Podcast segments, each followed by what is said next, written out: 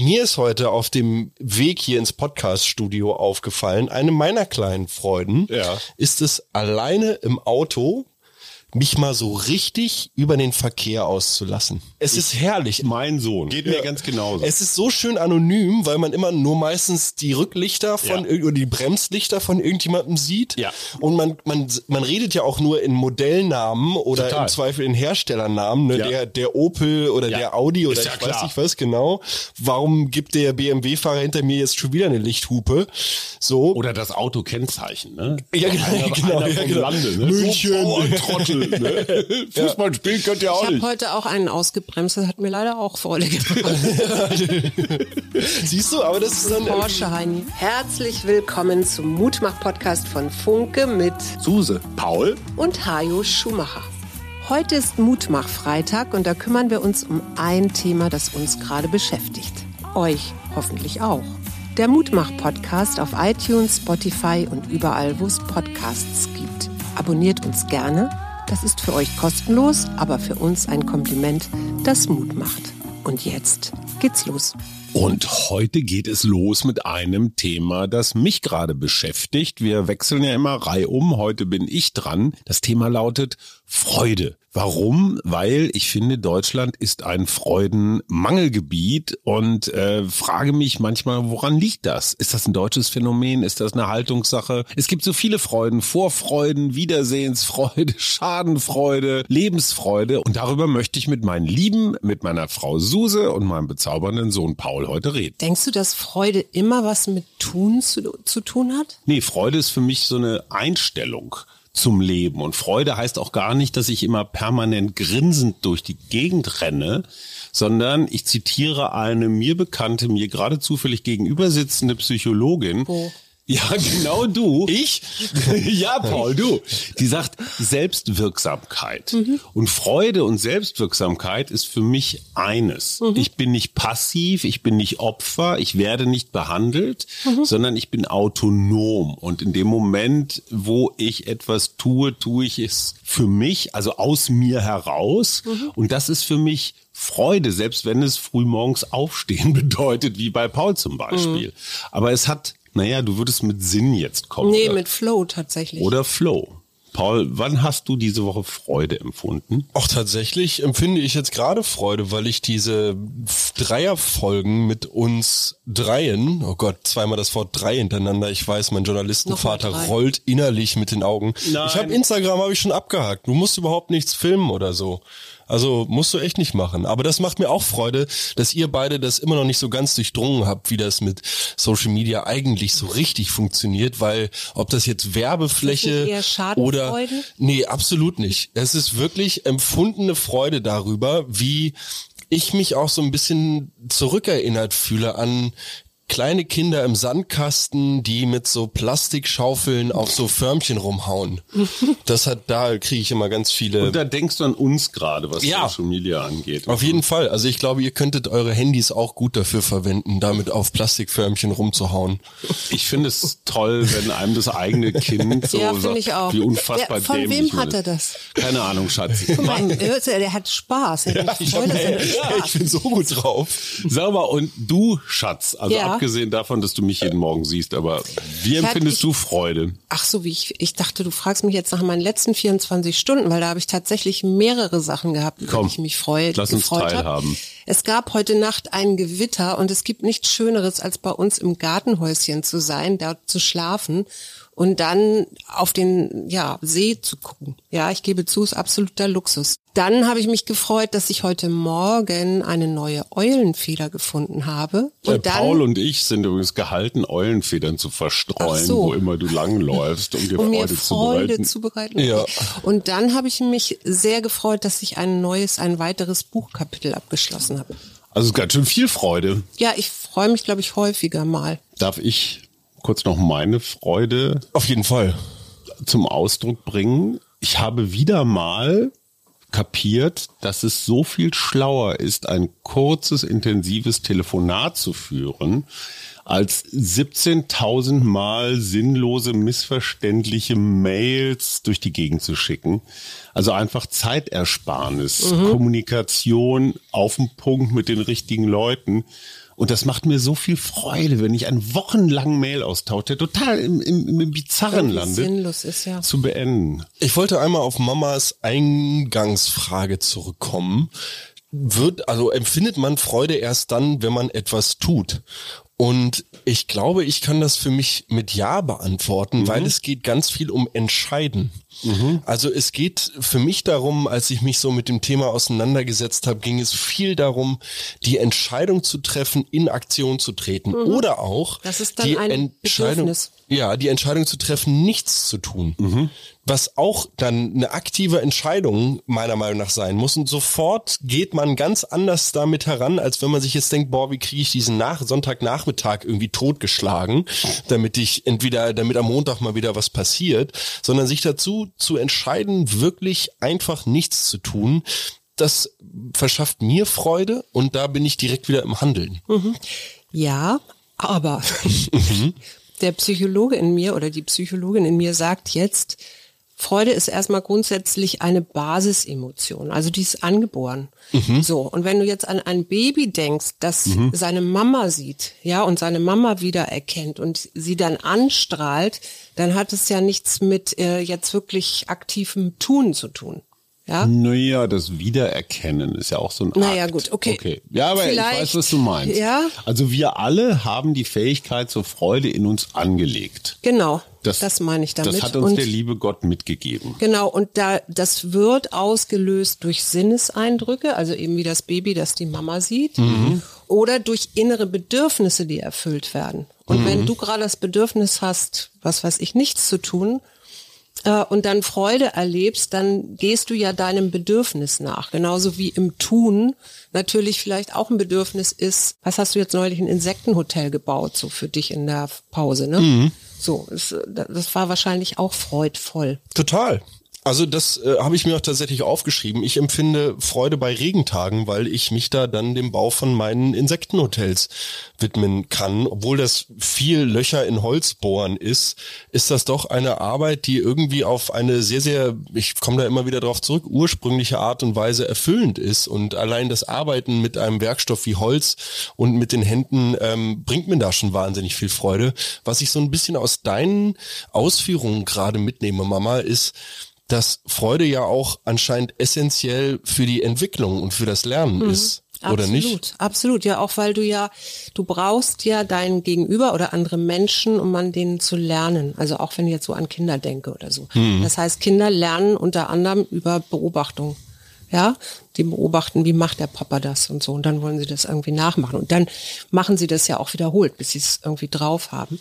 Das heißt, in dem Moment, wo dann was gelingt, ja, also das Kind ähm, steht auf und will laufen lernen und dann schafft es irgendwie drei, vier Schritte und dann sieht es, dass die Eltern sich freuen. Ja, dann wird es verknüpft mit einer eigenen Emotion. Das heißt, wenn ich laufen kann, Belohnungssystem, freuen sich meine Eltern, aber dann habe ich auch wieder die Rückkopplung, ich freue mich dann auch. weil Das, was El- ich mache, ist gut. das oder ist das gut. ist cool. Genau, Mhm. genau. Also Freude ist auch eine Stimmung, die so herrscht unter Menschen. Ja, man würde das nicht als Stimmung bezeichnen, tatsächlich. Sage ich jetzt laienhaft. Aber, aber es gibt ein Klima der Freude und ein Klima der Unfreude. Sorry, aber es sind Emotionen dann Wetterlagen und es Positive ist Stimmung Affekte. Klima? positive Affekte. Also das kann auch länger anhalten. Mhm. Also wenn du jetzt mal an Traurigkeit denkst, dann kann die ganz schön lange anhalten. Ja, Mhm. das ist auch eine Basisemotion.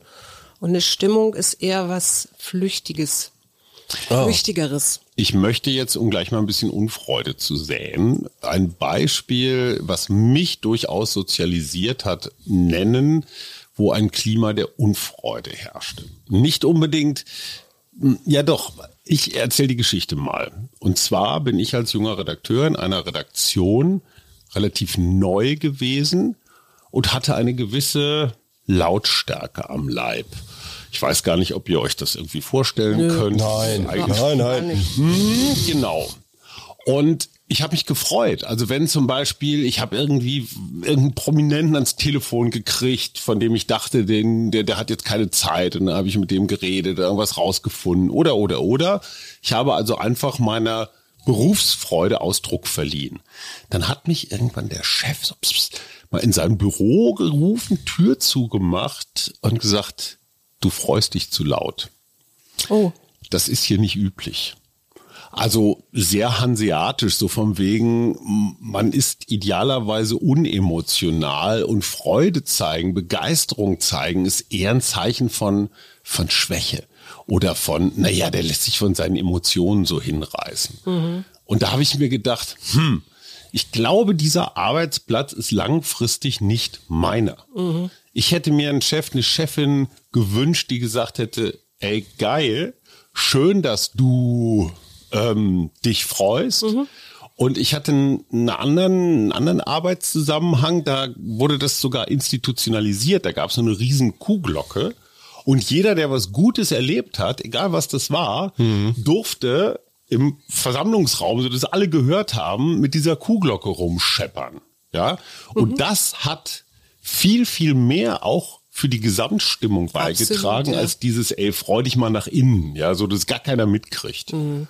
Ja, ich glaube, das ist eine andere Zeit auch gewesen, ne, als du angefangen hast mit dem. Oder denkst du, das ist in manchen Redaktionen immer noch so?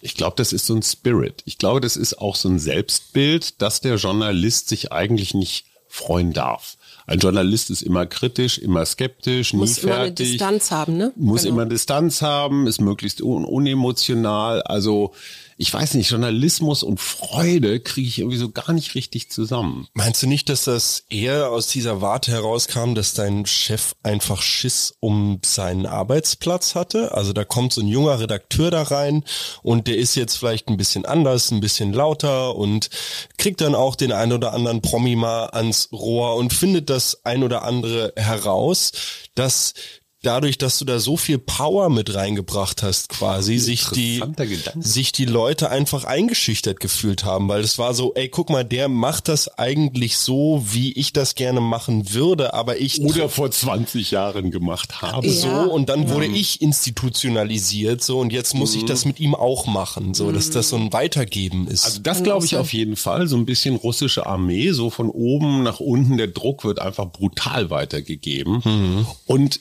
wer sich freut, der hat auch so ein, vielleicht auch ein intellektuelles Problem. Der mhm. hat sich mit der Lage der Welt noch nicht, noch nicht ausreichend mhm. durchge, durchgegrämt. Zu doof. Also, was mir gerade, ja. was mir gerade einfällt, auch wenn das vielleicht jetzt nicht ganz passt, aber Freude entsteht ja auch, wenn man gute Nachrichten bekommt, ja, mhm. oder auch gute Nachrichten liest.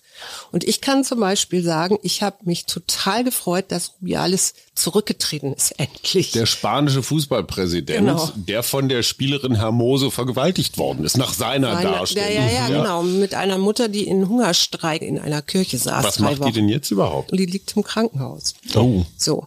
Aber das war etwas, wo ich dann drüber nachgedacht habe, wäre das vor 30, 20, vielleicht auch zehn Jahren auch schon passiert? Oder hätte man da, ich meine, da gab es ja ein großes Echo. Also die Frauennationalmannschaft, die spanische, gesagt, sie spielen nicht mehr, mhm. wenn er sich nicht entschuldigt oder das, ne?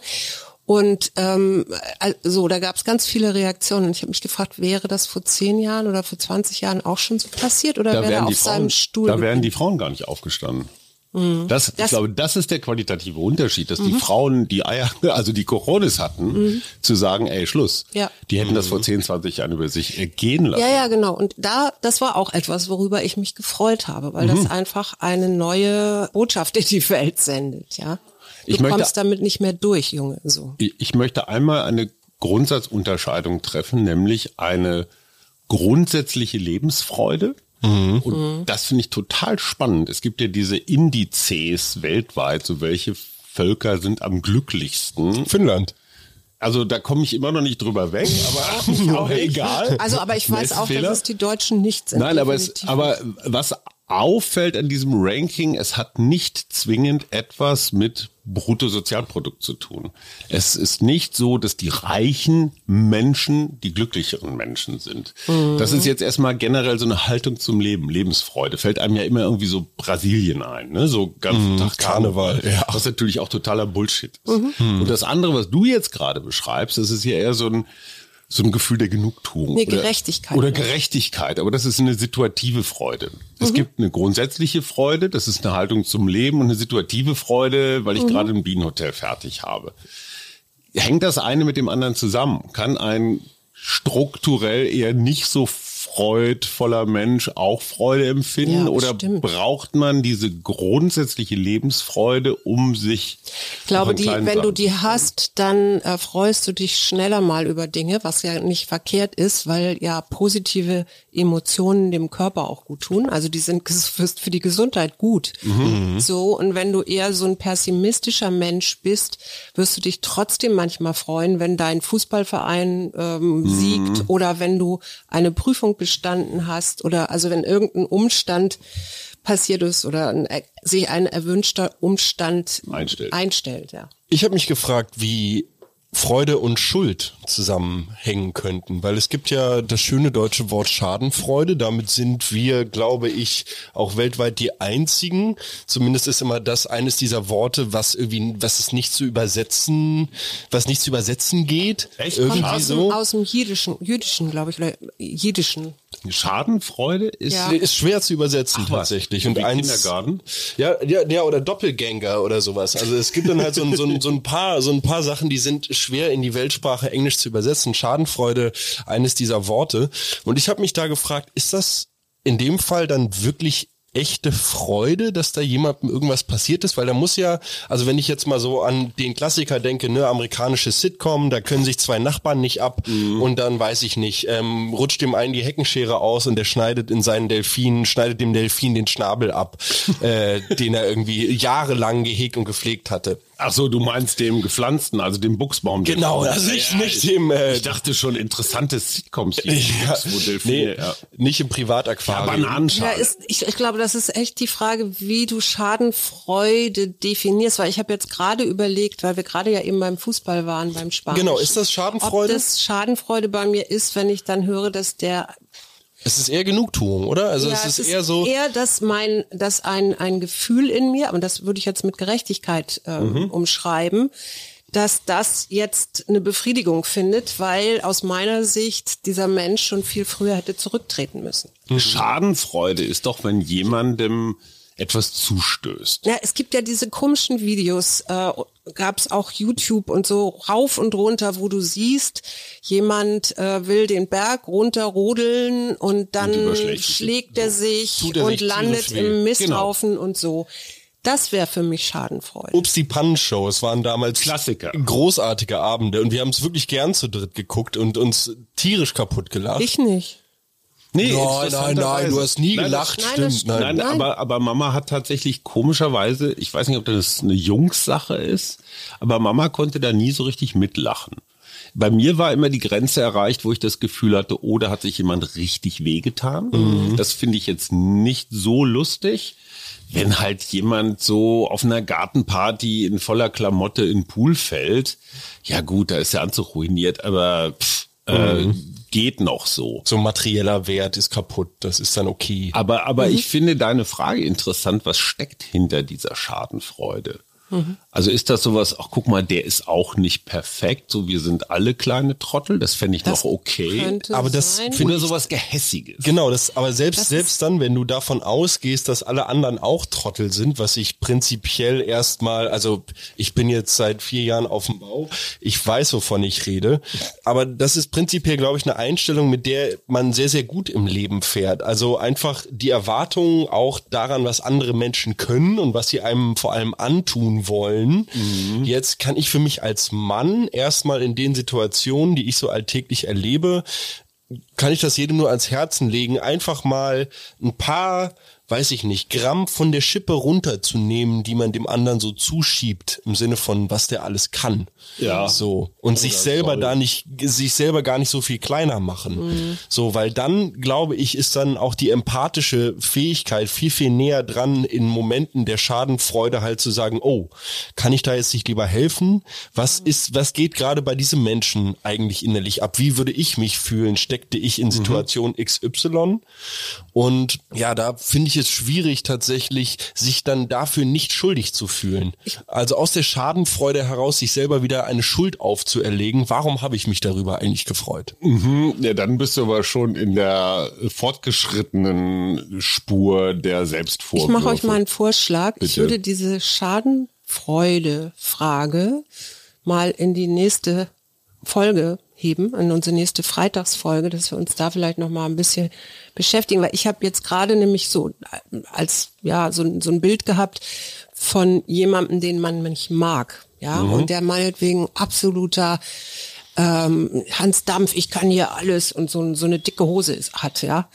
Und dann passiert dem irgendwas oder dem kracht die Hose oder irgend, irgend sowas, mhm. ja da würde ich zum Beispiel Schadenfreude ansiedeln. Aber was ist das dann? Du hast vorhin gesagt, was hast du noch Gehässig. gesagt? Gehässigkeit? Mhm. Ja, es ist auf jeden Fall so. eine niedere Emotion, oder nicht? Also ja, es ja, ist doch so genau. Und das, aber ich habe, ich weiß es nicht genau und ich würde es aber gerne noch mal genauer herausfinden und euch dann eine Antwort geben. Okay, vertagen Und stattdessen wir. vielleicht sagen, Freude ist, hat ja auch was damit zu tun, dass wir eine Erwartung haben, dass etwas positiv ausgeht. Mhm. Also, oder uns auf ein Ereignis freuen, ja, auf ein Konzert von Udo Butter und das Team oder so. Oh ja, auf jeden Und dann schon in so einer Vorfreude auch sind, weil wir wissen, dann und dann gehe ich dahin und dann habe ich wieder zwei Stunden Dancing hm. Night und singe die Texte mit und Vorfreude ist ein ganz, ganz spezielles Gefühl, finde ich. Mhm. Das das kenne ich noch von früher, vor Weihnachten, vom Geburtstag, vor Urlauben, so diese, ah, diese Unruhe. Mhm die schon fast quälend ist, ne? mhm. ne? weil, oh, wann geht's endlich los? Mhm. Das ist gar nicht so richtig Freude, das ist eher so Erwartung. Aber ja. das ist eine, so eine Unterart von Freude, die ich äh, sehr schätze. Aber was da auch mit reinspielt, ist natürlich Hoffnung. Ne? Also das absolut. Das ist bei Vorfreude fällt mir so ein unsere ersten Verliebtheitsmonate, wenn ich dann wusste, du kommst abends mich besuchen oder so und dann aber schon den ganzen Tag in so einer Vorfreude bin und eigentlich schon möchte, dass die Zeit ein bisschen schneller geht und dass es schon abends sein wird. Weißt du, was uns oh. unterscheidet? Na? Bei mir ist das heute noch so. Oh, ah, ich oh. schmelze ja, ja, hier ja, gerade das stimmt, das stimmt. vor dem Podcast-Mikro. Hör auf, Papa zu sagen, dass das nicht stimmt. Nimm doch sein Wort erstmal für bare Münze. Und jetzt gebt den Zuhörern da draußen nicht so viel Munition. Also äh, gegen mich, wieder gegen mich. Und es hat noch was anderes. Es hat nämlich auch, ich bin begünstigt. Mhm. Ja, also es ein Mir Ereignis. Ja, zum Beispiel, ich habe in der Uni eine Klausur bestanden oder sowas, ja. Oder ich habe meinen Abschluss gemacht oder so.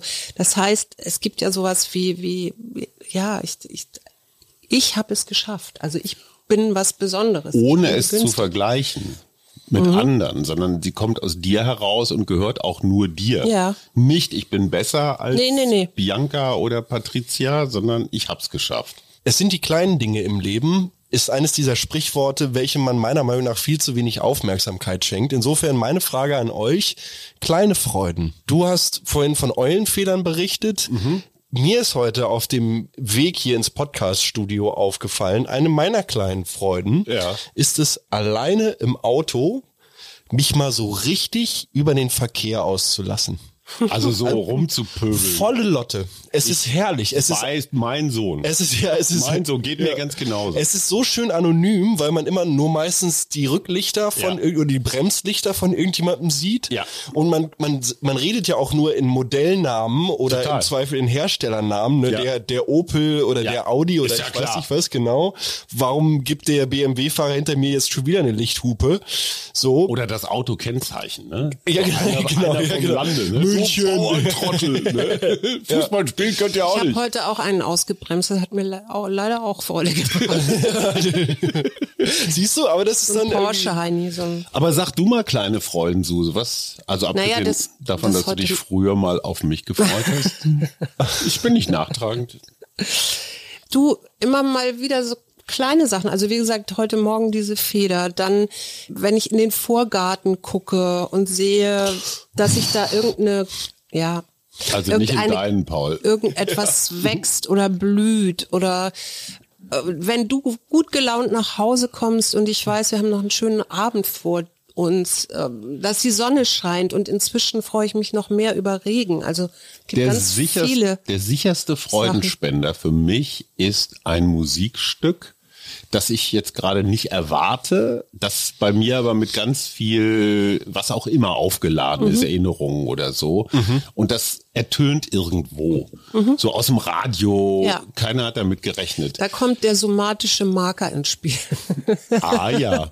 Das heißt, du hast irgendwann eine Erfahrung gemacht, die mit diesem Musikstück verknüpft war. Also mhm. irgendeinen besonders freudvollen Moment. Du hast ja? mich angelächelt. Zum Beispiel, ja, mhm. zum Beispiel. Und dann, wenn das eben wieder gespielt wird, dann gibt es automatisch diese Erinnerung. Mhm. Und die Erinnerung ist eben auch verbunden mit einer bestimmten Emotion. Das heißt, diese Emotion äh, taucht dann wieder in dir auf. Mhm. Wird getriggert, wenn du so willst. Also wird, gehört dazu. Und das macht dann bei dir einen freudvollen Zustand. Mhm. Was ich gerne noch unterscheiden würde, es gibt ja Dankbarkeit auch. Mhm. Jetzt könnte man ja annehmen, Dankbarkeit hat auch was mit Freude zu tun. Das sind aber zwei unterschiedliche Emotionen. Mhm.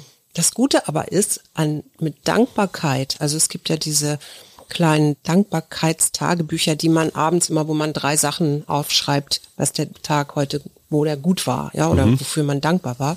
Dankbarkeit steigert oder produziert im Endeffekt irgendwann Freude. Also ich habe, ich erlebe eine, eine besondere Situation mit oder habe eine nette Begegnung mit der Nachbarin.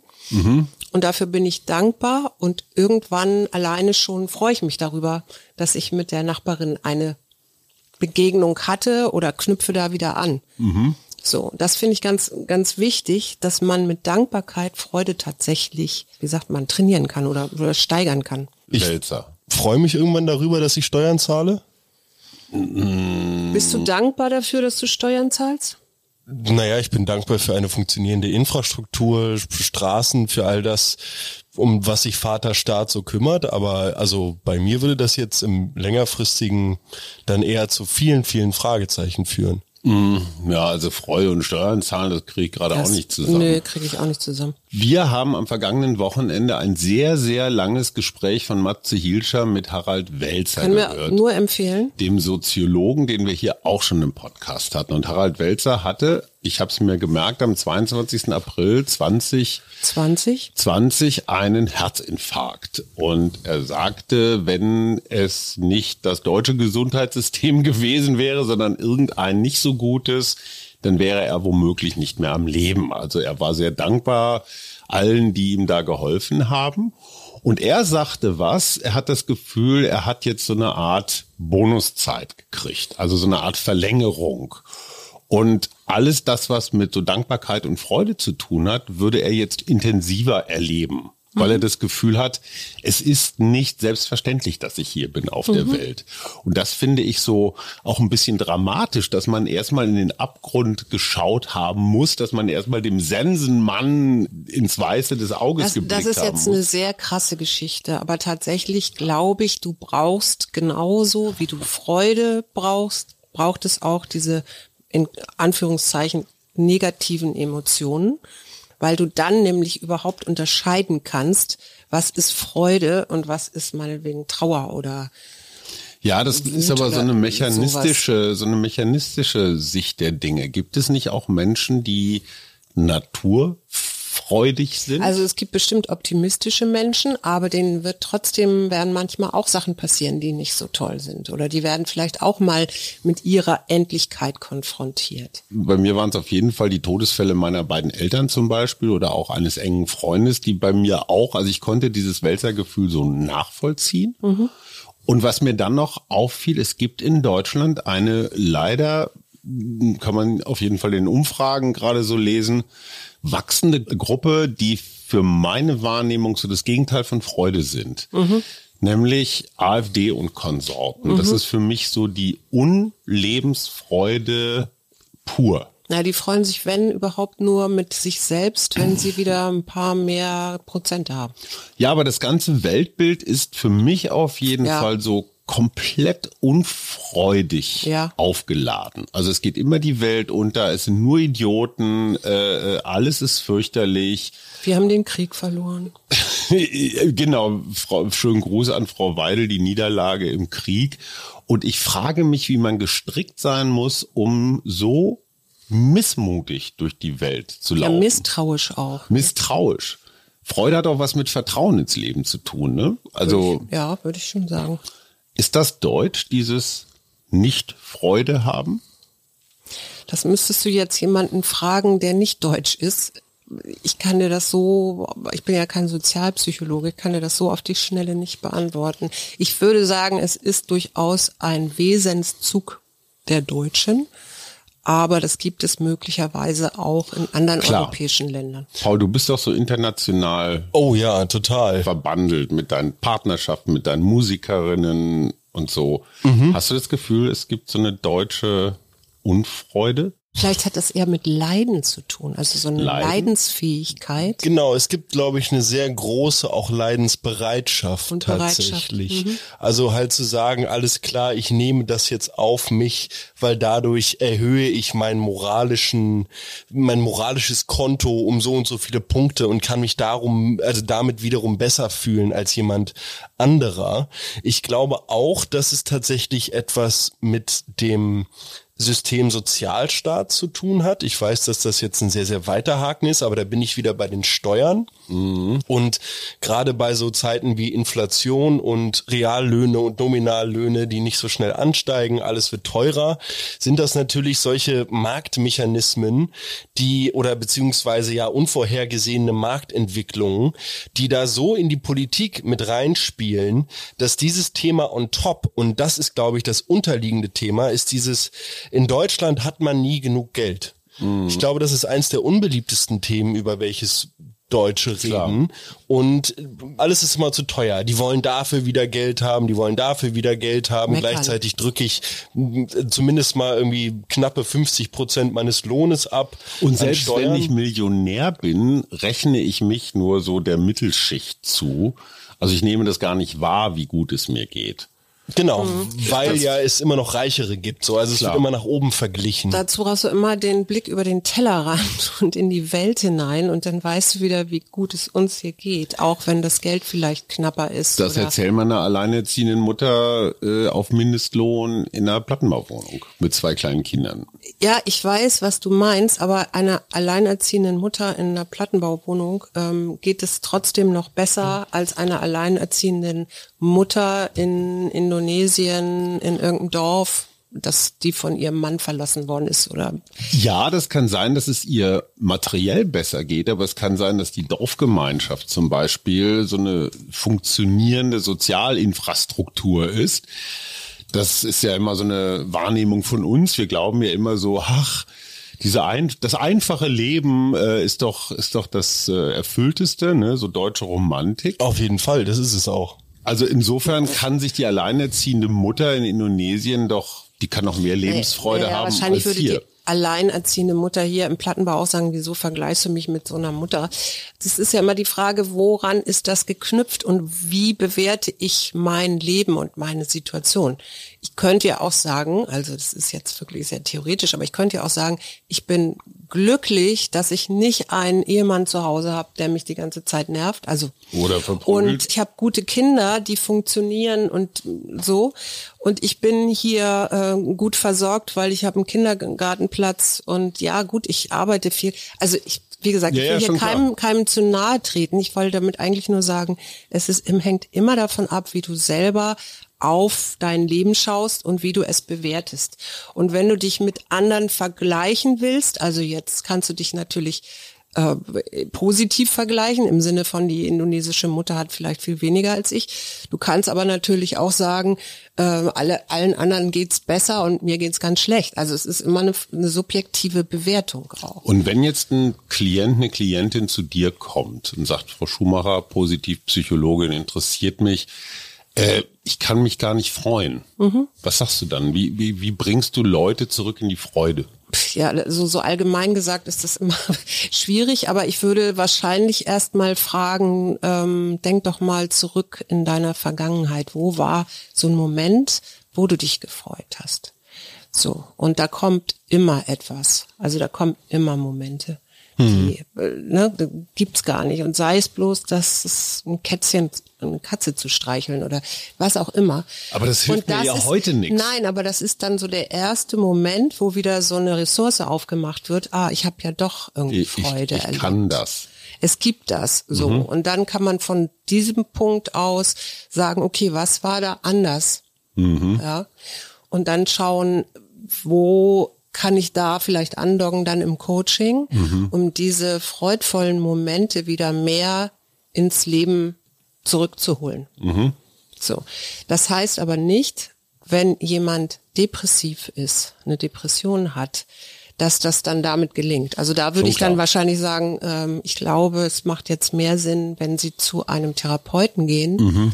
Und eventuell auch darüber nachdenken, das medikamentös erstmal so einzustellen, dass es überhaupt wieder so Momente von ähm, ja von Stimmungsaufhellung gibt. Mhm. Paul, hast du ein Rezept, wie du deine Menge an wahrgenommener Freude vergrößerst? Ja, auf jeden Fall. Ein Konzept, für das ich immer wieder schräg angeguckt werde oder wo Leute mit dem Kopf schütteln und sagen, das ist doch nichts Schönes.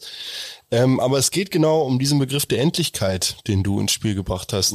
Also durch die Brutalität der durchaus einfachen Einsicht, dass dieser organische Körper, in welchem ich hier gerade mein Bewusstsein ausdrücke oder versuche dem ganzen Ausdruck zu verleihen, dass der vergänglich ist und dass ich nur so und so viel schaffen kann und am Ende meines Lebens, wenn ich jetzt mal so in die Zukunft projizieren will, auf keinen Fall irgendwie mh, sagen will, ich hätte, ich hätte es nicht versucht irgendwie meinen meinen Fußabdruck in meiner Community auf diesem Planeten irgendwie zu hinterlassen, was natürlich an sich ein total egoistisches Motiv ist. Ne? Ich, Paul, habe das und das gebaut und da will ich auch in 40 Jahren noch drauf zeigen und sagen, habe ich gebaut. Aber das tägliche Auseinandersetzen mit der eigenen Endlichkeit erlaubt es mir so häufig, die Sichtweise zu wechseln und zu sagen, danke. Danke, dass ich das jetzt hier miterleben darf. Danke, egal worum es geht, dass ich heute diesen Tag irgendwie noch auf diesem Planeten verbringen darf. Und ich rede da auch drüber, weil es natürlich auch Teil meiner Arbeit ist, mit Gegenständen zu operieren, die nun mal wirklich, wirklich gefährlich sind. Und ich rede da jetzt vom einfachsten Beispiel der Motorsäge. Gerade am Montag mussten wir leider wieder eine tote Kiefer, alle zehn. Eine tote Kiefer fällen und da so in 20 Metern Höhe in so einem Alukorb mit so einer Motorsäge rumzuhantieren und zu versuchen, keinen Jogger da unten platt zu machen. Das ist eine Art, da, da darf man währenddessen nicht viel drüber nachdenken, was man da gerade macht. Das muss man dann im Nachhinein machen. Aber umso freudiger war ich dann im Nachhinein, diese Erfahrung erneut gemacht zu haben, weil ich mir dachte, hey, das war wieder etwas aus meiner Komfortzone heraus. Da hatte ich viel Verantwortung. Das war irgendwie eine Arbeit, die mir durchaus Spaß gemacht hat. Plus Kiefer riecht einfach wahnsinnig gut, wenn man sie schneidet. So paradox es klingt, für mich ist das Auseinandersetzen mit dem Tod, was mir einen besseren Zugang zu Freude ermöglicht. Ich finde das einen total spannenden Punkt, dass nämlich Freude manchmal so passiert, ich sie aber erst mit einer gewissen Verzögerung zur Kenntnis nehme. Also, dass ich in dem Moment, weil ich zum Beispiel sehr konzentriert war oder wie auch immer, gar nicht gemerkt habe, und da sind wir wieder bei deinem Flow, Flow, ja. dass es mir eigentlich super gut ging. Ich finde das eine ganz tolle Einrichtung in Wirklichkeit, weil das ist so eine Art Sparbuch. Also ne, ich kann mich dann nachher nochmal freuen und habe das jetzt nicht gleich in der Situation so verpulvert. Und gleichzeitig, wenn du das sagst, macht es irgendwie auch total Sinn, weil es eine Art des Mechanismus ist. Also, wenn ich jetzt gerade so drüber nachdenke, würde ich jetzt anfangen, mich da oben in diesem Korb, während ich da oben schwebe und Totholz schneide, total anfangen, mich zu freuen. Ich würde unkonzentriert werden. So, also das heißt, da oben muss mir ein kleines bisschen flau sein. Ich muss ständig das Gefühl haben, scheiße, ich könnte hier irgendwas falsch machen. Ja, das um ist, dann im damit du Nachhinein nicht risikofreudig bist. Genau, genau. Total spannend. Und und deshalb bin ich auch wieder dann, äh, wenn, wenn ich jetzt auf Risikofreude gehe, ne, gehst du zurück zu einem Geldthema und so. Nee, Es beim, bist du beim Mut. Klar, bei Mut, aber der wird ja, wenn ich jetzt zum Beispiel an den Aktienmakler denke, so der dann risikofreudig, weiß ich nicht, diese und je, diesen und jenen Stock an diesen und jenen Kunden verscherbelt hat oder hier nochmal eben was geschortet oder da nochmal kurz eine kleine Company aufgekauft oder so. Das ist eine Art und Weise, naja, ich weiß nicht, ob das so ein initiales Feedback auslöst. So, also ob da so ein so ein Kontostand, der sich dann einfach so nach oben bewegt, weil ich irgendwas gemacht habe, ob der das gleiche Reservoir an Freude erzeugen kann, wie das tatsächlich eine eigene Aktion kann. Ich habe noch was. Ich habe nämlich gerade noch den Gedanken an Wiedersehensfreude. Mm. Also wenn ich Freunde, ich werde jetzt wieder in zwei Tagen werde ich meine Freundin Cordula mal wieder sehen.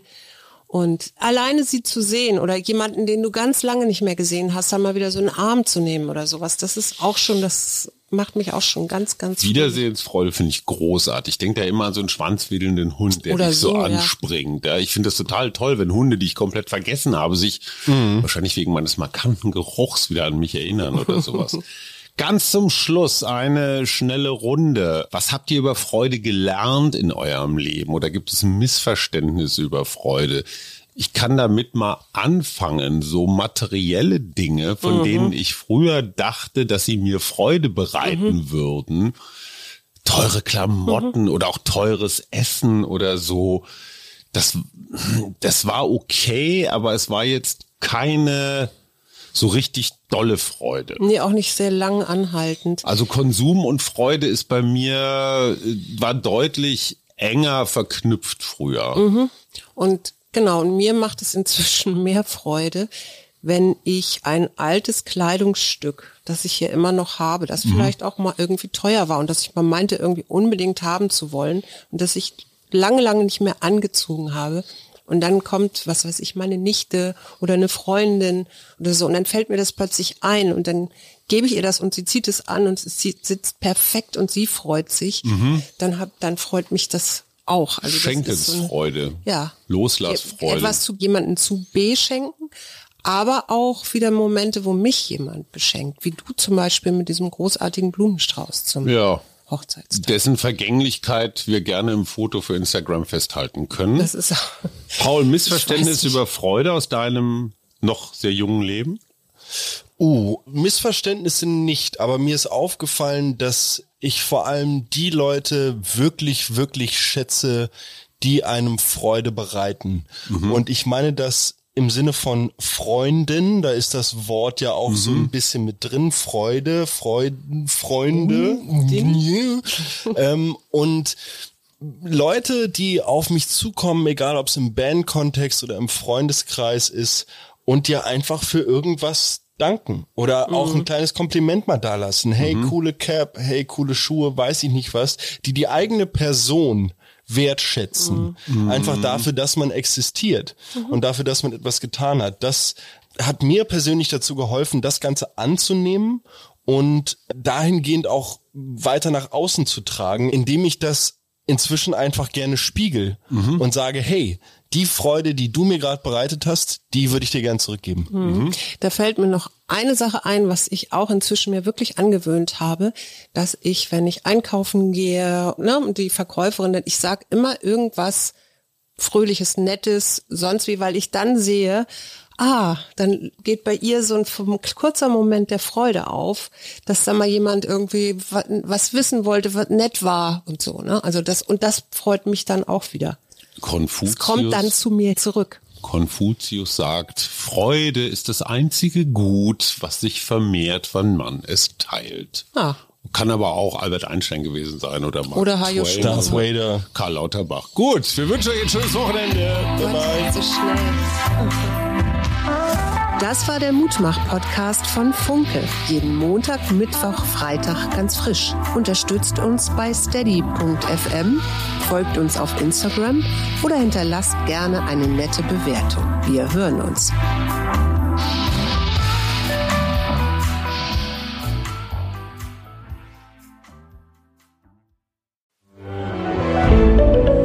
Ein Podcast von Funke.